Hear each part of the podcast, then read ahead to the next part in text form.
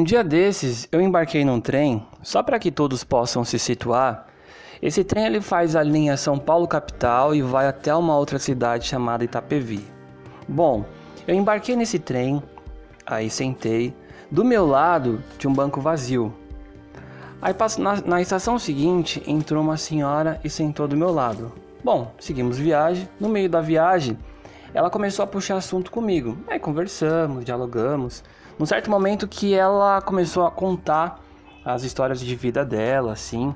E aí, no meio dessa, dessa fala dela, ela puxou uma pergunta para mim. Falou, meu filho, o que que tá te azucrinando hoje que você pode conseguir achar uma solução para esse problema? Foi uma pergunta assim, lógico, estava tudo dentro do contexto ali do que estávamos conversando, mas foi uma pergunta que, por hora ali, meio que me pegou de surpresa. Até pela forma, pela palavra que ela usou, azucrinar, perrear. Aí eu desci no, numa estação bem antes, para o Eri. Só que eu fiquei pensando nessa palavra, azucrinar, azucrinar, que é uma palavra negativa, só que ali no contexto, no diálogo, essa senhora colocou essa palavra negativa para que eu pensasse e buscasse algo positivo. E foi muito interessante isso. Doido, né? Bom, fica com a gente, compartilha esse episódio para quem você ama, que a palavra de valor de hoje é azucrinar. Bom, pensando nessa história, pensando nessa palavra, é claro que eu pensei muito nessa convidada, que é a Jéssica Moreira. Muito obrigado por você aceitar meu convite, Jé. Fico muito feliz. A Jéssica, que é jornalista, recentemente lançou um livro e vai falar desse livro e acho que tem tudo a ver, por isso que eu pensei muito nela e vocês vão sacar e ela vai dizer por quê. Bom, Gé, o que, que você pensa da palavra azucrinar? Qual é a sua ótica sobre essa palavra? É para além até de uma definição de dicionário. Diz aí, a voz é tua. Salve Dedé, salve todo mundo aí que tá ouvindo a gente. Um prazerzão estar tá aqui com vocês Vida Longa, esse podcast tão interessante, né? Que se utiliza aí das palavras para a gente começar um papo. Eu vou ser muito honesta, né? Que eu fiquei pensando assim, né? O que, que eu poderia trazer sobre a palavra azucrinar? Primeiro de tudo, eu gosto muito dessa palavra, eu uso essa palavra constantemente. É, primeiramente, né? Muito no sentido de tá me zoando, você tá me azucrinando, você tá me irritando, né? Mas eu gosto muito, inclusive, da sonoridade dessa palavra, né? Azucrinar. E aí vocês me fazem esse convite, essa provocação aí para pensar o que, que é azucrinar? Como que azucrina alguém? O que, que é o azucrinar? O que que tá nos azucrinando, né? E o Dedé traz esse episódio muito maravilhoso, assim, de dentro do trem, né? E como que as coisas elas vão nos azucrinando dentro do trem, né? Essa senhora sentiu que você estava azucrinado, mas na verdade eu sinto que a gente é atravessado por muitas azucrinações, vamos pensar assim. E eu acho que dentro de um vagão de trem, e aqui eu tenho como exemplo a linha 7 Rubi, a gente está sempre azucrinado, né? Sempre algo está nos azucrinando. É, no sentido positivo e algumas vezes no sentido negativo também, porque é, são muitas pessoas dentro desse espaço, dentro de cada um dos vagões que está dentro de uma viagem, né, de trem. Então, é, são pessoas que entram toda hora, pessoas que saem, é, conversas aleatórias que estão, né, atravessando é, o seu ouvido, o seu pensamento. É, são os marretas, né? Que são as vendedoras e os vendedores ambulantes é, dentro do trem. De repente eles chegam de um vagão para o outro e vão passando e vão trazendo a mercadoria e vão trabalhando e vão falando, falando, falando. E de repente aquilo te azucrina também. Não só negativamente, né? Aquilo te azucrina porque aquilo te afeta. Então, talvez azucrinar seja também te afetar. E eu acho que, e eu tenho uma admiração muito grande pelos marreteiros, Eu acho que os marreteiros, quando estão atravessando o trem de um vagão para o outro, passando, é, eles vão afetando essas pessoas. O trem é um espaço é, muito duro, né? Esse ferro bruto, né? Faz da gente também muito duro, é um espaço é, que violenta nossos corpos, é, mesmo quando não violenta, porque você entra dentro de um trem, é, geralmente ele está lotado, geralmente você não tem espaço para sentar, para respirar, não tem, não é uma viagem tranquila, né? Não é um passeio no parque, né? Mas mesmo assim, quando esses marretas entram, eles nos lembram que ainda assim a gente é gente, né? A gente está ali para para olhar, a gente está ali para conversar algumas vezes, a gente está ali carregando, né, tudo que somos, inclusive dentro desses desse transporte coletivo é, que é o trem. Então eu, eu diria assim que é, tudo que nos afeta também pode nos azucrinar, né? E eu gostei aqui de dar um sentido novo para a palavra, né? Não, não tratar o azucrinar só num sentido negativo. É, isso eu pensei aqui junto com vocês agora. Mas, pois bem, eu em 2012 me senti muito azucrinada, né? Pelas histórias que eu escutava dentro do, dos trens da linha 7 Rubi, né, que permeia a periferia da, da cidade de São Paulo. Então, eu, eu comecei a escrever essas histórias, né? Comecei a escrever essas histórias, publicá-las no Facebook. E eu me lembro que alguns colegas, eles iam comentando e dizendo, você deveria publicar um livro. E a gente não bota muita fé, né, às vezes no que as pessoas falam, mas eu sempre gostei muito de escrever e comecei a publicar cada vez mais. Então eu entrava no trem já muito atenta, assim, a olhar para essa população, para essas populações, né? Para esses marreteiros, para essas pessoas.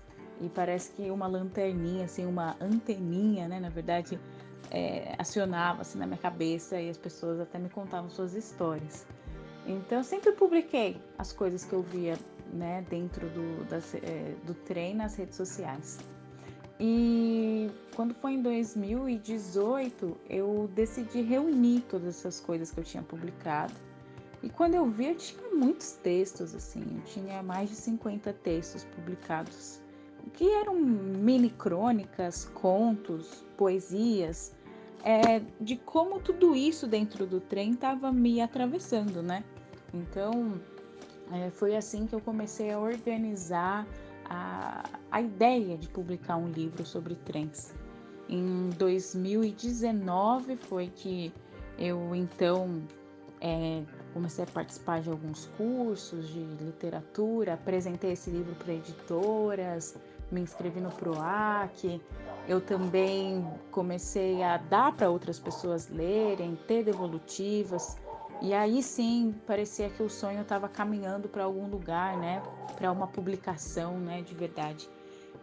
Então, em 2020, é, eu tentei mais uma vez publicar o livro, eu não consegui, é, mas quando foi no, no final de 2020, começo de 2021, eu consegui fechar com a editora Patuá para publicar.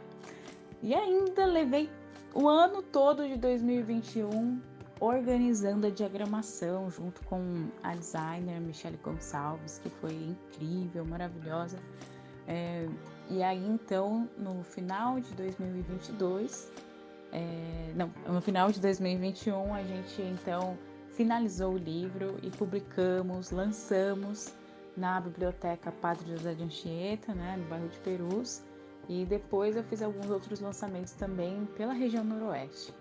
É, é muito gratificante para mim essas trocas, é, ver as pessoas, amigos ou pessoas que eu ainda não conheço, lendo o livro, se reconhecendo nessa narrativa ou então é, entendendo o que, que é esse interior do trem, né?